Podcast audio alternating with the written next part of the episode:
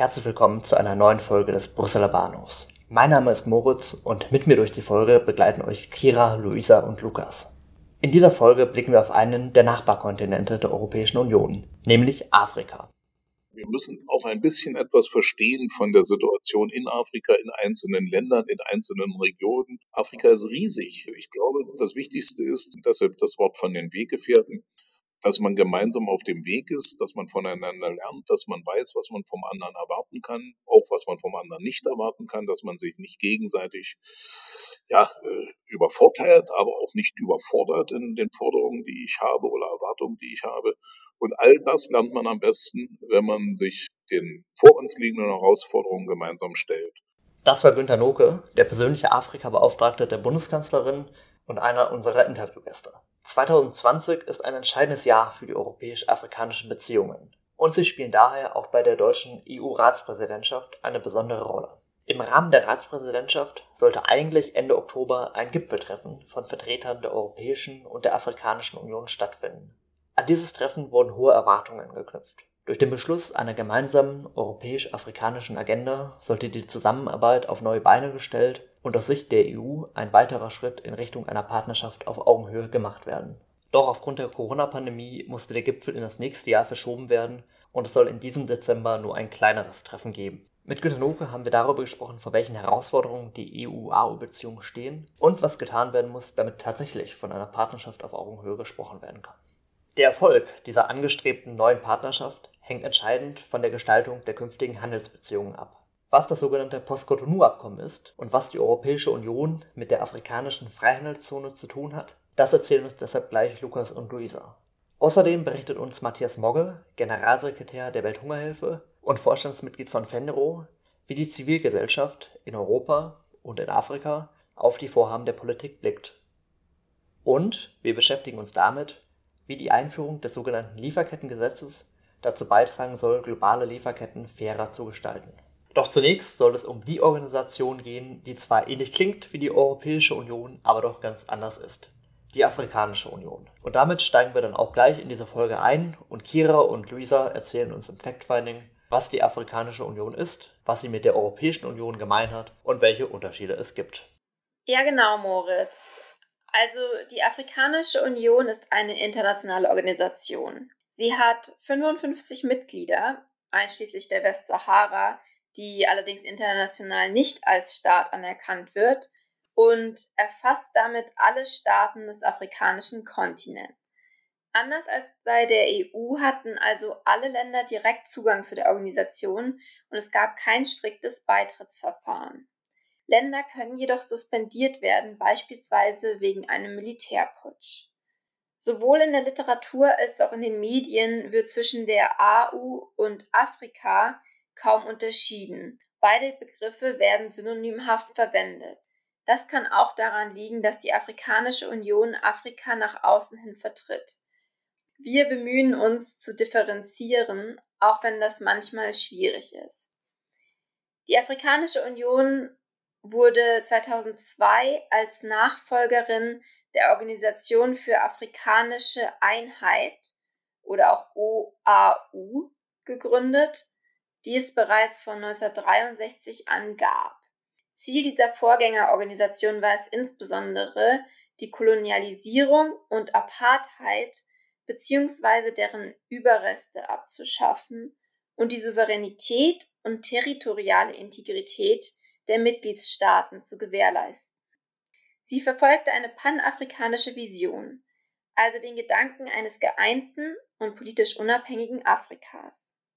Der Afrikanischen Union geht es nun insbesondere darum, die Beziehungen zwischen den Mitgliedsländern zu verbessern und zu vertiefen, die wirtschaftliche Zusammenarbeit und Entwicklung zu stärken, die politische und sozioökonomische Integration auf dem Kontinent voranzutreiben sowie Frieden, Sicherheit und Stabilität zu gewährleisten. Diese Ziele haben sie in ihrem Gründungsstatut festgeschrieben. Zudem wurde 2013 die Agenda 2063 verabschiedet, in der sich die Mitgliedstaaten auf bestimmte Ziele für die Zukunft Afrikas geeinigt haben. Dazu gehören die, die Wahrung gemeinsamer Werte, die Achtung von Demokratie und Menschenrechten sowie die Entwicklung Afrikas zu einem wichtigen Akteur in der internationalen Politik.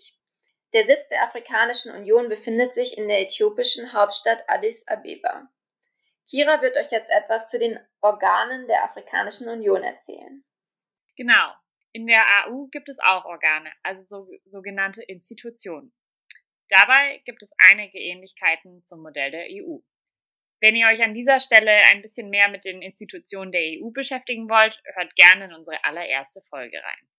Nun zurück zur AU und ihren Organen.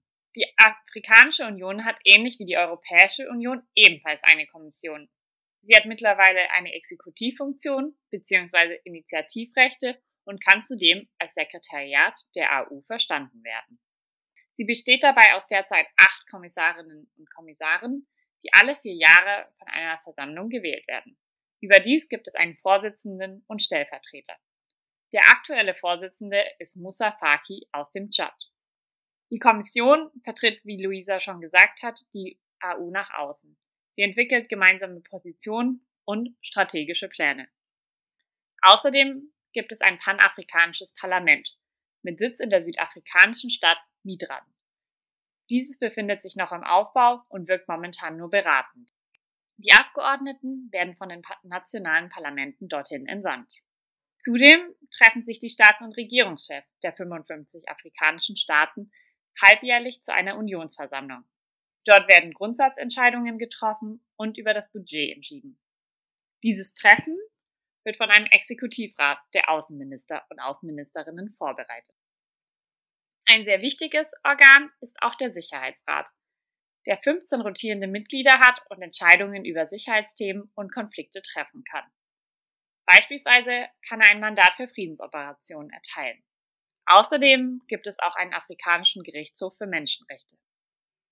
Zusammengefasst lässt sich sagen, dass wenn man die Organe der AU mit den Institutionen der Union vergleicht, Europäischen Union, gibt es auch hier bei der AU eine sogenannte Kommission, ein Parlament und einen Gerichtshof, der die Einhaltung von Menschenrechten überprüft.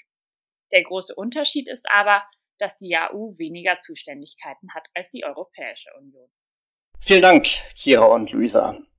Die Beziehungen zwischen Europa und Afrika reichen schon mindestens 500 Jahre zurück, als Frankreich und Portugal Handelsbeziehungen mit einigen afrikanischen Königreichen aufnahmen.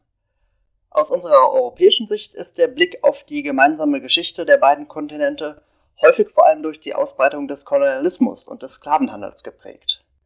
Und auch nach Ende der Kolonialzeit und der Unabhängigkeit der afrikanischen Staaten in der zweiten Hälfte des vergangenen Jahrhunderts sind die europäisch-afrikanischen Beziehungen in vielen Bereichen noch immer durch die Europäer dominiert.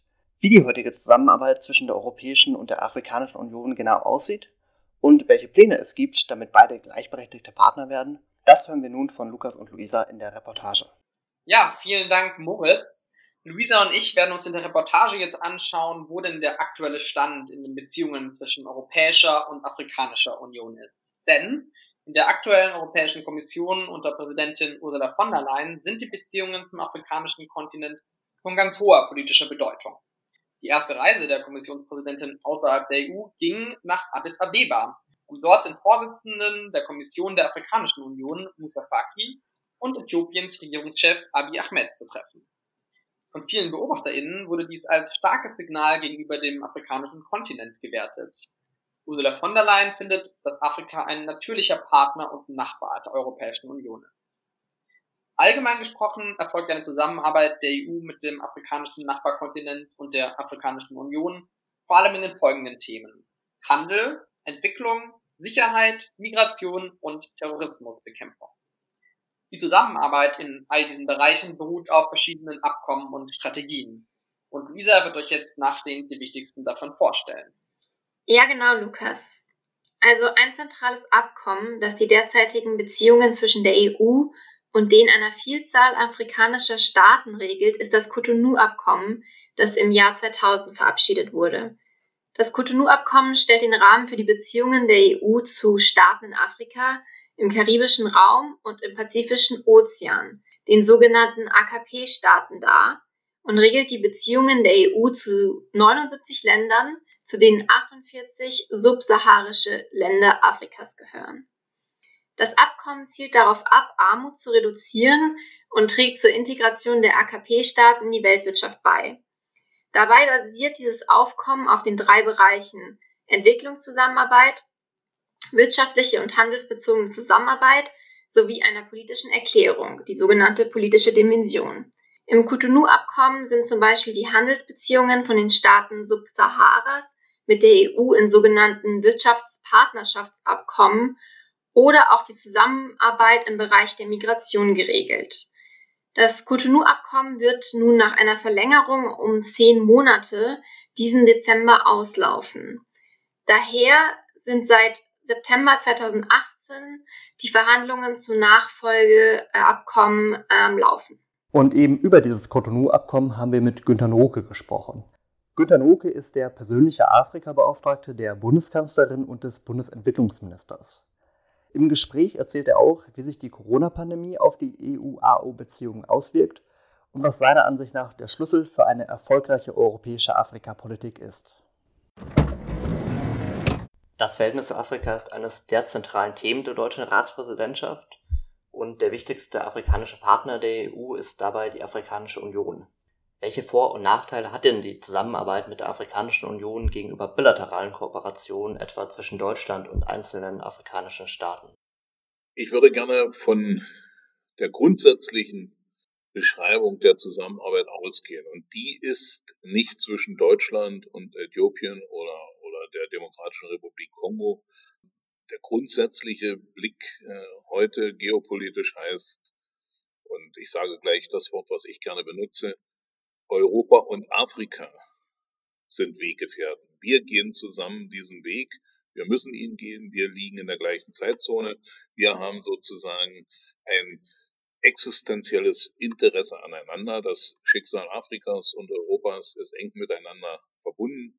Das war es in der Vergangenheit mit allen schrecklichen Sachen, die dort passiert sind, von den Europäern ausgehend. Aber wir haben eben auch im 21. Jahrhundert die Herausforderung, dass Deutschland und Afrika sich verständigen müssen. Und die Kanzlerin hat einmal es so formuliert, das Wohl Afrikas liegt im Interesse Deutschlands und Europas. Und deshalb ist es besonders wichtig, auch den Zusammenschluss der afrikanischen Staaten, die alle Mitglieder der Afrikanischen Union sind, in die Zusammenarbeit einzubringen. Und deshalb heißen die Gipfel zwischen Afrika und Europa inzwischen auch EU-AU-Gipfel, also Gipfel äh, zwischen der Europäischen Union und der Afrikanischen Union. Und das birgt natürlich den großen Vorteil, dass wir geopolitisch den richtigen Ansatz machen, nämlich dass diese beiden Kontinente, diese benachbarten Kontinente, Europa und Afrika, wirklich Weggefährten werden können. Die deutsche Ratspräsidentschaft dauert noch bis Dezember an und ursprünglich war für Ende Oktober auch ein Gipfel zwischen der Europäischen und der Afrikanischen Union geplant bei dem die seit Anfang des Jahres vorbereitete EU-Afrika-Partnerschaft durch die Verabschiedung einer gemeinsamen Agenda formal beschlossen werden sollte. Welche Auswirkungen hat nun die Verschiebung des Gipfels und welche Themen wollen Sie trotzdem oder gerade umso mehr innerhalb der Ratspräsidentschaft betreuen? Die deutsche Ratspräsidentschaft ist natürlich geprägt von Corona und der Pandemie, aber auch von äh, der Notwendigkeit, dass wir in der EU uns für die nächsten sieben Jahre auf den Finanzrahmen, also das Budget, verständigen und äh, auch die neue Kommission natürlich überhaupt erstmal in Gang kommt. Und von daher äh, ist es jetzt natürlich schade, dass äh, Ende Oktober, es war ja für diese Woche geplant, es war für nächste Woche geplant, der Gipfel und dass der jetzt nicht stattfindet, äh, ist nicht schön. Aber es gibt auch die Chance, jetzt noch ein Jahr zu nutzen, um vielleicht ihn noch besser noch vorzubereiten. Ich persönlich bin der Meinung, dass wir wirklich diese Zusammenarbeit auch vertraglich organisieren und begleiten müssen. Es geht nicht, dass man in Europa sagt, wir wollen Geopolitik machen, wir wollen mit Afrika eng zusammenarbeiten und die AU ist unser wichtigster Partner, wie Sie das ja auch formuliert haben. Und auf der anderen Seite haben wir aber eine Situation, wo wir ein altes Abkommen der Länder Süd, äh, also Subsahara-Afrikas, der Pazifikregion und der Karibikregion zusammenfassen, einem sogenannten AKP, also Afrika-Karibik-Pazifik-Abkommen oder Cotonou-Abkommen, das wir jetzt einfach nur verlängern wollen. Und äh, das ist so ein altes Kolonialsetting, das meines Erachtens nicht mehr zeitgemäß ist, weil die Interessen und auch die Herausforderungen, die wir äh, als Europa mit Afrika haben, völlig andere sind als mit den Staaten der Karibik oder mit Samoa oder irgendwelchen Inseln im Pazifik. Und äh, deshalb wäre ich dafür, eben wirklich in Richtung Kontinent-zu-Kontinent-Vertrag zu gehen. Also nicht nur eine politische Erklärung zu einer Afrikasäule innerhalb dieses Vertrages zu haben, sondern gleich zu sagen, wir wollen auch mit dem neuen Geld, was da ist, ein Afrika-Fenster, wo eben jetzt nicht nur die Staaten Subsahara-Afrikas dabei sind, sondern auch alle fünf nordafrikanischen Staaten und auch Südafrika als industrialisiertes Land, dass wir wirklich einen Vertrag, wo dann auch die gesamte AU dafür steht, mit Europa haben, zum Beispiel eben um ein Handelsabkommen, ein besser Investitions- und Handelsabkommen mit der ganzen AU und der sogenannten afrikanischen Freihandelszone, African Continental Free Trade Area oder Free Trade Agreement, das ist schon in Kraft, dass Europa also hier äh, die richtigen Zeichen setzt und nicht weiter trennt zwischen Nordafrika in der Nachbarschaftspolitik und Subsahara-Afrika. Wir haben von Brüssel aus und Berlin aus 1885 schon mal Afrika geteilt. Das kommt immer nicht gut, wenn man das von außen macht. Die Afrikaner selber haben sich zusammengetan. Sie wollen sogar Vereinigte Staaten von Afrika werden. Und deshalb sollten wir eben auch auf diesen ganzen Kontinent zugehen und eben einzelne Kapitel wie Investitionen und Handel, aber auch Entwicklungspolitik, aber könnte auch Migration oder die leichteren Themen wie Kultur, Bildung, Forschung äh, nehmen, aber vor allem natürlich auch Frieden und Sicherheit. Das sind alles Kapitel, die in solch einen Kontinent-zu-Kontinent-Vertrag reingehören, was wir jetzt mit Kontinent nicht abdecken. Sie persönlich plädieren für mehr Demut und Ehrlichkeit im Verhältnis zum afrikanischen Kontinent und der europäischen Afrikapolitik. Wie sollte sich diese Einstellung Ihrer Meinung nach bei der praktischen Umsetzung politischer Vorhaben ausdrücken? Ja, indem wir erstmal zuhören, lernen, und nicht meinen, dass, wenn wir Afrika sagen, wir hätten schon irgendwas verstanden. Wir haben jetzt auch von Afrika geredet, aber Afrika sind aus unserer Sicht 54 verschiedene Länder. Aus der Sicht der Mitgliedstaaten der Afrikanischen Union, jetzt wird schon kompliziert, ist es mit Westsahara, sind es 55 Mitgliedstaaten. Sie sehen also, wir müssen auch ein bisschen etwas verstehen von der Situation in Afrika, in einzelnen Ländern, in einzelnen Regionen.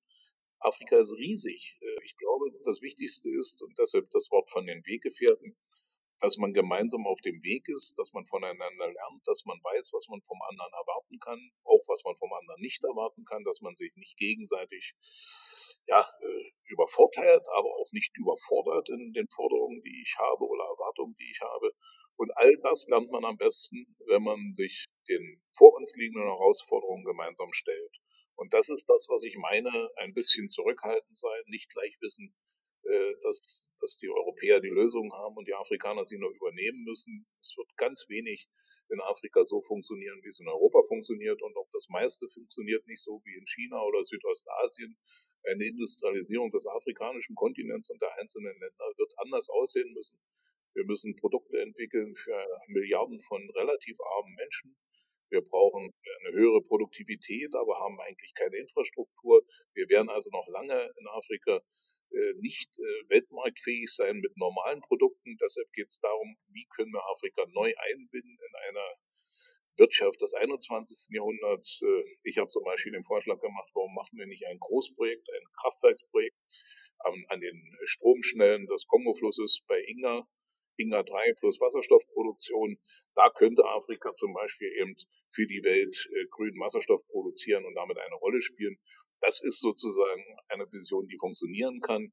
In Äthiopien einfach nur die T-Shirts nähen, die man früher in, in Bangladesch genäht hat, vielleicht für noch weniger Lohn als die Frauen in Südostasien bekommen. Das wird nicht funktionieren. Ja, ich finde, Günter Nuke hat da einen wirklich guten Einblick in den aktuellen Stand der europäisch-afrikanischen Beziehungen gegeben und viele interessante Aspekte genannt und Szenarien entworfen, wie die Beziehungen gestaltet werden können. Worum es beim EU-AO-Gipfel im Oktober denn eigentlich gehen sollte, der ja als Neuanfang der europäisch-afrikanischen Beziehungen gedacht war, das berichten nun Lukas und Luisa. Und im März diesen Jahres legte die Europäische Kommission eine Mitteilung an den Rat der Europäischen Union und das Europäische Parlament vor mit dem Titel auf dem Weg zu einer umfassenden Strategie mit Afrika. Mit dem Papier sollte ein siebenmonatiger Verhandlungsprozess zwischen den Staats- und Regierungschefs der EU und der afrikanischen Staaten eingeleitet werden, um auf einem Gipfeltreffen der Afrikanischen Union im Oktober dann eine offizielle Partnerschaftsagenda zu vereinbaren. Da es nun aufgrund der Covid-19-Situation zu einer Verschiebung des Gipfels kam, kann die gewonnene Zeit genutzt werden, um die Arbeiten für eine Partnerschaftsagenda fortzusetzen.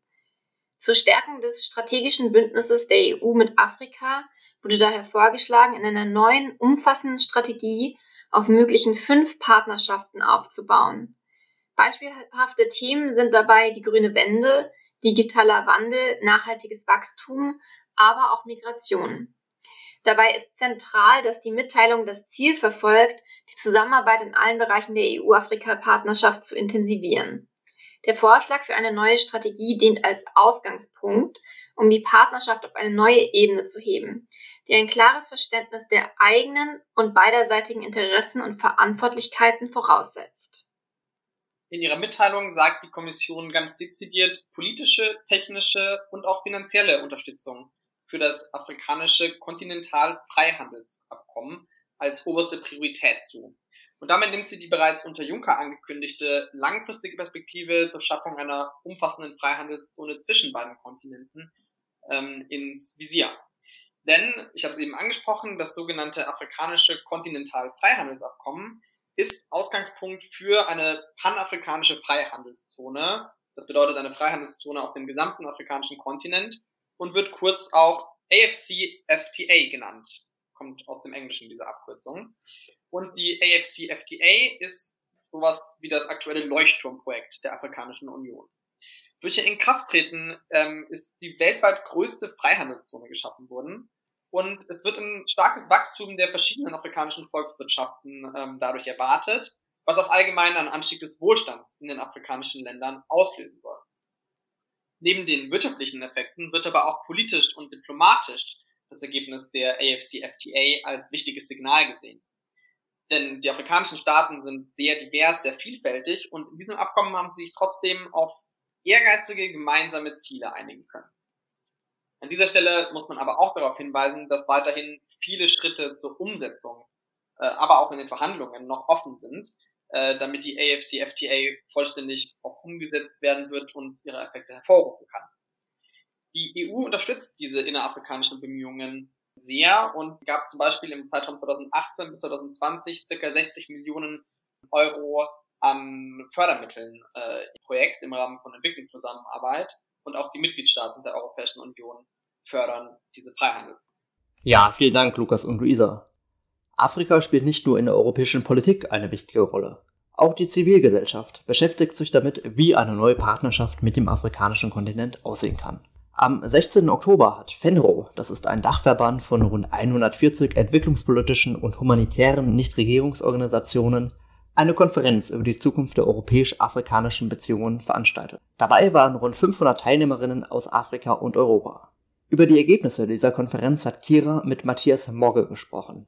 Matthias Mogge ist Generalsekretär der Welthungerhilfe und ehrenamtliches Vorstandsmitglied von FENRO.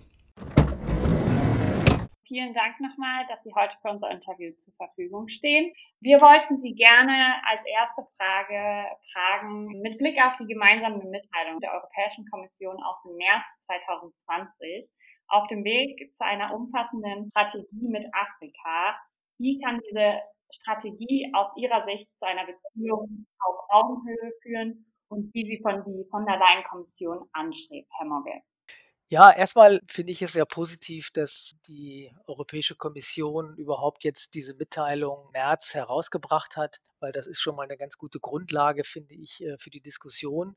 Wir müssen allerdings auch feststellen, das ist jetzt eine eher einseitige Kommunikation von der Kommission. Das ist ja kein Dokument, was gemeinsam mit der Afrikanischen Union äh, entwickelt worden ist. Insofern wird die ganz große Herausforderung sein, wie kriegt man die vielleicht teilweise auch sehr unterschiedlichen, vielleicht auch spannungsgeladenen Themen dann auch zusammen, sodass es am Ende wirklich vielleicht auch eine gemeinsame Strategie gibt und sowohl Afrika als Europa an einem Strang zieht und wirklich versucht, in die gleiche Richtung zu gehen. Also ich glaube, das ist, das ist ein wichtiges Thema. Ich nenne nur mal ein Beispiel viele afrikanische Länder und da muss man immer differenzieren. Afrika ist zwar ein Kontinent, aber jedes Land ist auch ganz anders. Das muss man immer wieder auch betonen. Aber klar, viele afrikanische Länder haben erstmal ein Interesse an Wachstum, an Jobs, an einer gewissen Industrialisierung. Und äh, da stehen vielleicht Themen wie Klimawandel, so ein bisschen hinten an. Ja. Äh, viele Länder haben überhaupt gar keinen Zugang zu ausreichenden Strom zum Beispiel für, Indust für Industrie, aber auch einfach für die Haushalte. Und äh, das sind teilweise vielleicht auch konfliktive Themen, die aber angesprochen werden müssen. Wenn man überlegt, dass ganz Afrika nur drei Prozent Anteil hat an den globalen CO2-Emissionen, dann kann man sich natürlich vorstellen, dass die äh, Afrikaner sagen, naja, wir haben ja unser Kontingent noch lange nicht ausgeschöpft. Das große Problem des Klimawandels basiert auf der, auf der Industrialisierung der westlichen Welt oder de, der industrialisierten Welt. Ja. Wir haben da viel nachzuholen und äh, das ist jetzt unser gutes Recht, das auch einzufordern.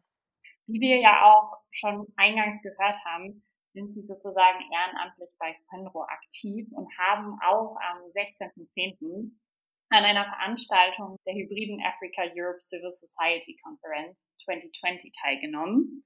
Und gerne würden wir Sie im Nachgang dazu eben fragen, was waren dort die Themen, die am meisten besprochen wurden und welche Erwartungen wurden dabei insbesondere aus Sicht der Zivilgesellschaft an die weiteren Entwicklungen der EU-AU-Beziehungen gestellt? Ja, also ganz grob muss man sagen, dass die Zivilgesellschaft immer wieder auch enttäuscht ist, dass zu wenig Konsultationen eigentlich stattfinden mit der Zivilgesellschaft, auch im Vorfeld. Also eigentlich hätte ja jetzt in Kürze äh, im Oktober der äh, EU-AU Summit stattfinden sollen in Brüssel. Der ist jetzt verschoben worden aufs nächste Jahr.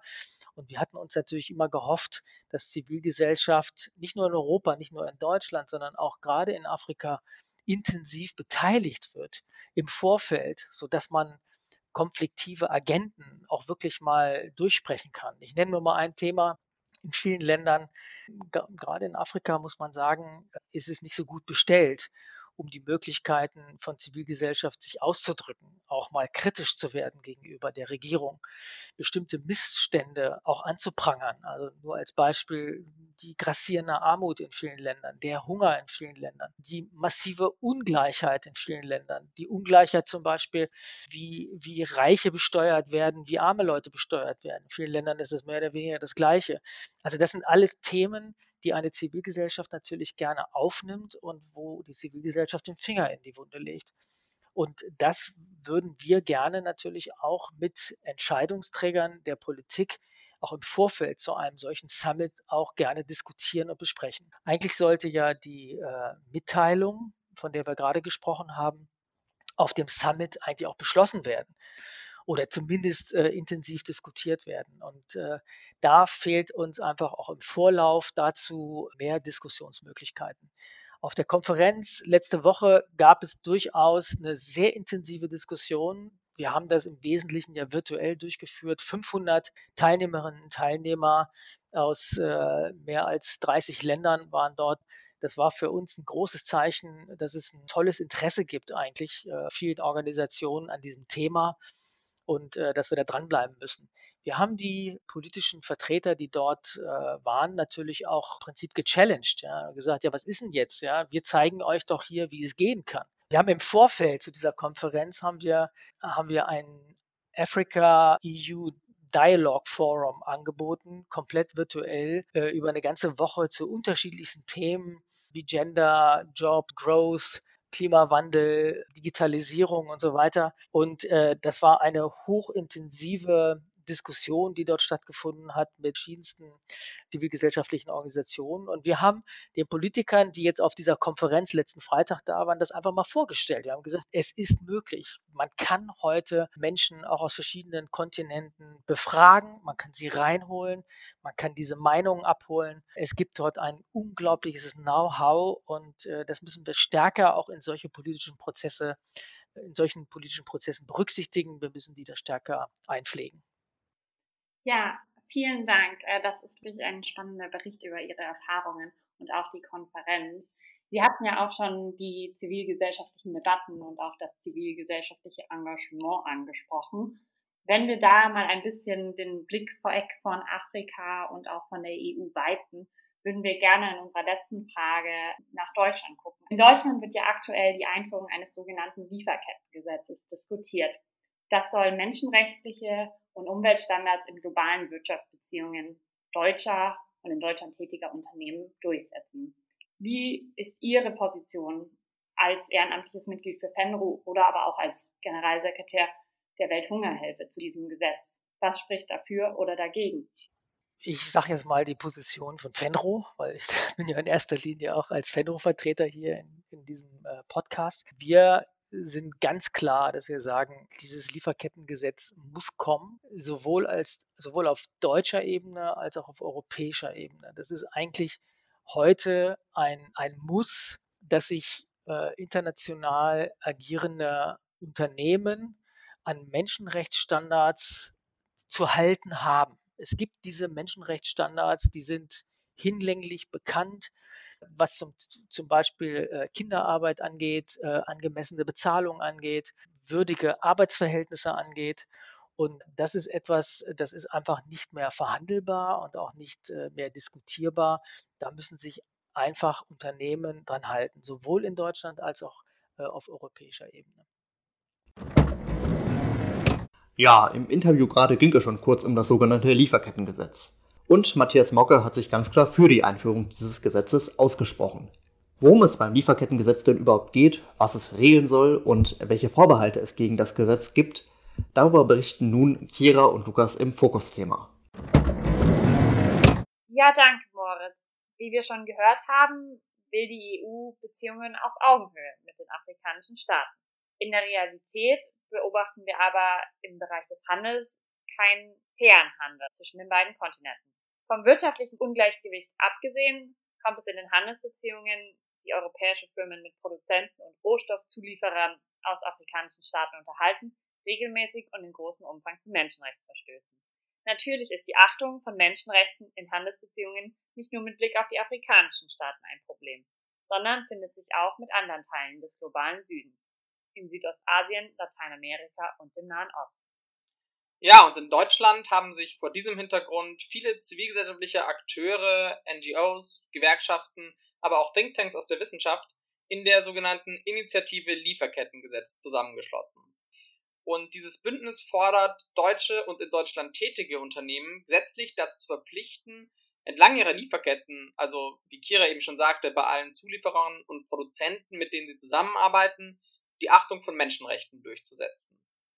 Das soll gelingen, indem Unternehmen die menschenrechtlichen Risiken in ihren Wertschöpfungsketten analysieren, regelmäßig über die Entwicklung dieser Risiken berichten und einen Beschwerdemechanismus einführen für die Betroffenen. Kommt es dennoch zu Menschenrechtsverstößen in der Lieferkette, so sollen die Unternehmen zivilrechtlich haftbar gemacht werden. Das bedeutet, dass Opfer von Menschenrechtsverstößen in Ländern des globalen Südens in Deutschland auf Entschädigung klagen können. Als Beispiele für solche Menschenrechtsverstöße, in die auch deutsche Unternehmen eingebunden sind, nennt die Initiative Lieferkettengesetz die circa zwei Millionen Fälle von Kinderarbeit auf Kakaoplantagen in Westafrika und auch die Marikana-Mine in Südafrika, wo 2012 34 streikende ArbeiterInnen von ihrem Arbeitgeber erschossen worden sind. An der menschenunwürdigen Situation der ArbeiterInnen habe sich seitdem nichts verbessert, so die Initiative. Der Druck der von Gewerkschaften und Zivilgesellschaft in Deutschland ausgeübt werden, sowie auch der politische Wille seitens der Opposition, aber auch in Teilen der Regierung, die Debatte um ein solches Lieferkettengesetz befeuern, ist hoch.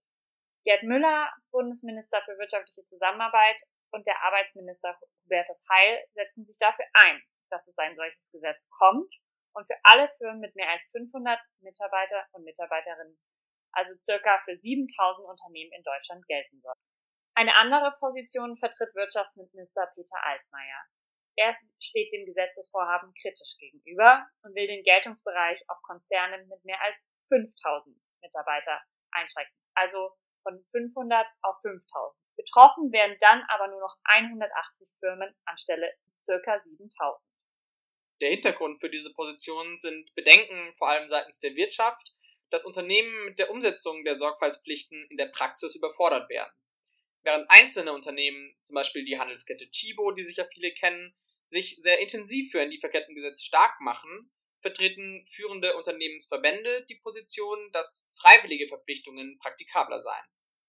So könnten die individuellen Möglichkeiten der Unternehmen besser berücksichtigt und die Anforderungen an die im Einzelfall bestehenden Risiken angepasst werden. Nach einem gescheiterten Pilotversuch zu so einer freiwilligen Selbstverpflichtung, in dem sich zu wenige Unternehmen tatsächlich bereit erklärt hatten, menschenrechtliche Sorgfaltspflichten umzusetzen, pochen Arbeitsminister Heil und Entwicklungsminister Müller jetzt aber verstärkt auf eine gesetzliche Lösung. Inwiefern neben dem Schutz der Menschenrechte auch die Einhaltung von Umweltstandards Teil des Gesetzes sein soll, ist ein weiterer Streitpunkt innerhalb der Regierung. Wenn wir unseren Blick ins europäische Ausland richten, haben andere Länder bereits vorgemacht, dass eine gesetzliche Regelung zum Schutz von Menschenrechten in Handelsketten möglich und praktikabel ist. Vorreiter ist Frankreich. Frankreich hat bereits 2017 ein solches Lieferkettengesetz beschlossen. Allerdings nur für französische Firmen mit mehr als 5000 Mitarbeiter und Mitarbeiterinnen und ausländische Firmen mit Sitz in Frankreich, wenn diese mindestens 10.000 Menschen beschäftigen. Betroffen sind daher lediglich 120 Unternehmen. Andere EU-Staaten haben für einzelne Bereiche von Menschenrechtsverstößen Haftungspflichten eingeführt. Die Niederlande beispielsweise haben seit 2019 ein sanktionsbewährtes Gesetz gegen Kinderarbeit in globalen Lieferketten. Wenn wir unseren Blick ein bisschen über die hinaus lenken, hat das Vereinigte Königreich schon 2015 den Modern Slavery Act im Parlament angenommen, der Zwangsarbeit ächtet und Transparenzstandards für Unternehmen mit internationalen Lieferketten festlegt. Das stimmt, aber die allermeisten EU-Staaten haben noch keine derartigen Vorkehrungen getroffen. Statt zu warten, bis alle Mitgliedstaaten von sich aus Lieferkettengesetze einführen, sehen viele Kommentatorinnen und Kommentatoren daher die EU selbst in der Pflicht, tätig zu werden und gemeinsam mit allen Mitgliedstaaten eine europäische Regelung zu finden. Nationale Regelungen können auf dem europäischen Binnenmarkt ohnehin keine Dauerlösung sein. Große Konzerne, die komplexe und riskante Lieferketten mit Ländern des globalen Südens haben, sind nicht mehr nur in einzelnen Ländern der EU tätig, sondern profitieren vom gemeinsamen europäischen Binnenmarkt. Auch deshalb plädieren viele Akteure für eine einheitliche europäische Regelung, die für alle Unternehmen des Binnenmarktes gleichermaßen gilt. So könnte der Schutz der Menschenrechte nicht nur effektiver durchgesetzt werden, sondern es würden auch gleiche Wettbewerbsbedingungen für alle europäischen Firmen geschaffen werden. Nur so wird vermieden, dass Firmen aus Ländern ohne Lieferkettengesetz einen Wettbewerbsvorteil erhalten, weil sie weiterhin ungestraft von beispielsweise Kinderarbeit profitieren können. Vor dem Hintergrund der Debatte in Deutschland hat sich auch die deutsche EU-Ratspräsidentschaft auf die Fahnen geschrieben, eine europäische Lösung für Menschenrechte in globalen Lieferketten voranzubringen. Damit schließt die Bundesregierung an das Versprechen von EU-Justizkommissar Reinders an, der im Frühjahr 2020 ankündigte, verbindliche Sorgfaltspflichten für in der EU tätige Unternehmen auf den Weg zu bringen. So könnten die Mitgliedstaaten der EU und die EU selbst auch ihren Verpflichtungen im Rahmen der Leitprinzipien der Vereinten Nationen für Wirtschaft und Menschenrechte beikommen. Im Jahr 2011 hat die UN-Vollversammlung sich dazu bekannt, Menschenrechtsverstöße in wirtschaftlichen Zusammenhängen zu bekämpfen und zu ahnden. Es wird also spannend bleiben, ob Deutschland ein Lieferkettengesetz bald bekommen wird und auch was auf europäischer Ebene noch passiert. Die deutsche Ratspräsidentschaft endet in wenigen Monaten es wird sicherlich eine Debatte darüber hinaus geben. Stay tuned. Danke, Lukas und Kira. Und damit sind wir auch schon wieder am Zielbahnhof angekommen. Das ist heute Addis Abeba, die Hauptstadt Äthiopiens und der Hauptsitz der Afrikanischen Union. An dieser Stelle möchten wir euch auch noch die Lobby- und Kampagnenorganisation One vorstellen, bei der Luisa und ich Jugendbotschafter sind, wovon sie einmal berichten wird. Ja, genau, danke Moritz. Also wie du schon gesagt hast, ist One eben eine internationale ähm, Kampagnenorganisation, die sich für das Ende extremer Armut und vermeidbarer Krankheiten bis 2030 einsetzt. Und wie wir schon besprochen haben, engagiert sich One momentan dafür, die Steuer auf fair gehandelten Kaffee abzuschaffen. So würde Deutschland dann auch den nachhaltigen Entwicklungszielen näher kommen. Und One hat eben ein Jugendbotschafterinnen- und Jugendbotschafterprogramm, bei dem wir uns beide engagieren. Hier gibt es die Möglichkeit für junge Leute, sich für ähm, gerechte Entwicklungszusammenarbeit auf Augenhöhe auszusprechen, sich mit Politikerinnen und Politikern zu treffen und auch ja, junge Leute von der Idee zu überzeugen und zu informieren. Ich kann euch ein bisschen was mal von unseren Aktionen erzählen. Also Moritz und ich haben uns beispielsweise mit dem Entwicklungsminister Gerd Müller getroffen und haben mit ihm über Ernährungssicherheit ähm, gesprochen. Außerdem haben wir uns schon öfter mit Bundestagsmitgliedern oder mit Mitgliedern des Europäischen Parlaments ähm, getroffen, um eben deutlich zu machen, dass sich sehr viele Leute eigentlich für eine gerechte ähm, Entwicklungszusammenarbeit ähm, interessieren und für die globalen Nachhaltigkeitsziele. Falls euch so ein Engagement auch interessieren könnte, dann schaut doch mal in Kürze auf der Website von Wanda, denn im November startet die Bewerbungsfrist für das neue Jugendbotschafterprogramm und das geht immer ein Jahr und am Anfang hat man natürlich auch Trainings und Schulungen äh, und lernt, wie man sich eben mit Entscheidungsträgerinnen und Trägern trifft und sich für diese Themen einsetzt. Dieses Programm ähm, gibt es auch in anderen Ländern, in denen One tätig ist, äh, so beispielsweise in Nigeria. Und aus Nigeria hat uns Sigway eine Nachricht zukommen lassen, ähm, sie ist One Champion und setzt sich für die Beziehungen zwischen der Europäischen und der Afrikanischen Union ein und hat uns einmal von ihren Hoffnungen und Wünschen für die Zukunft erzählt. Talking about the partnership between European Union and African Union, I would love to see a partnership going forward where strategies, policies, decisions, investments are being made or carried out focusing on the human capital, developing human capital. Sustainable development cannot be achieved when the human capital, the human beings, the young people, the agile and the mass of the population are being neglected when it comes to capacity development. There needs to be technological development. There needs to be promotion of innovations, creation of jobs.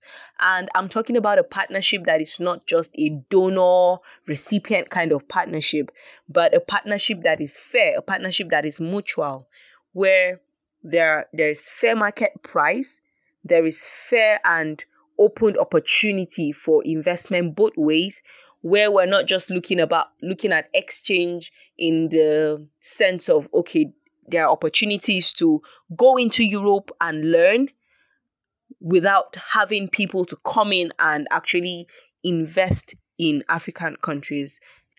I would like to see a partnership where there are opportunities for these resources, these trainings, these exchange programs to be brought into Africa so that there is a there is a there's a better expansion of of of um the benefits. More people are involved more people are engaged more people are, are being be- developed capacity wise rather than having a limited number of people get this opportunity of of development having to go into europe i would also love to see a focus on domestication of policies a number of the agreements that are being entered into between European Union and African Union are not domesticated in most African countries. And I believe that there is a gap even in the checks that are being put to hold these countries accountable, including the European countries. So I would love to see a partnership that is intentional about accountability, about ensuring that policies are domesticated and adhered to, that reports of eval that will serve as forms of evaluation are actually submitted as expected and as required in due time and they are also evaluated and people actually suffer the repercussions of not adhering to the rules or agreements that are being entered into. Und mit diesen Worten von Sigwai endet diese Folge. Beim nächsten Mal schauen wir auf die Beziehungen der Europäischen Union zu China. Es würde uns freuen, wenn ihr dann auch wieder dabei seid.